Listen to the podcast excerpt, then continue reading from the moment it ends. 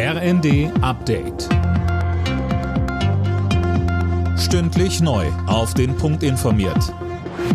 Ich bin André Glatzel. Die Hamas-Terroristen haben weitere Geiseln freigelassen. Eine Gruppe von zwölf Frauen wurde in die Obhut des Roten Kreuzes übergeben.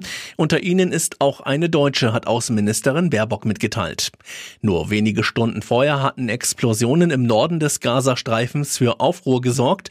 Beide Seiten hatten sich gegenseitig beschuldigt, die Feuerpause gebrochen zu haben. Zur sofortigen Eskalation scheint das offenbar nicht geführt zu haben. Ob die Feuerpause vor dem Ablauf morgen früh aber erneut verlängert wird, bleibt offen.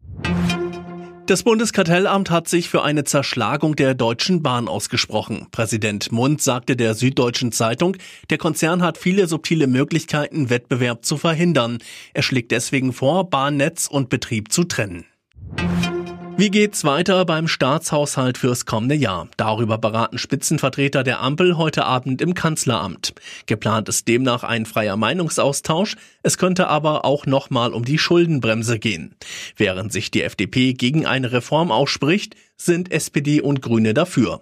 Auch Christian Kastrop von der FU Berlin sieht Möglichkeiten. Er sagte im ZDF, Zum einen könnte man sich überlegen, ob dieser berühmte Spielraum von 0,35 strukturelles Defizit, der ist damals politisch verhandelt worden 2009, den könnte man natürlich auch verändern. Das wäre eine Möglichkeit. Und dann entstehen natürlich auch für die Transformation notwendige Spielräume.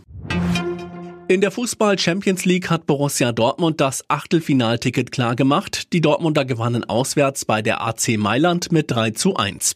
Außerdem hat RB Leipzig das Gruppenspiel gegen Manchester City mit 2 zu 3 verloren. Die Leipziger haben das Achtelfinalticket bereits in der Tasche. Alle Nachrichten auf rnd.de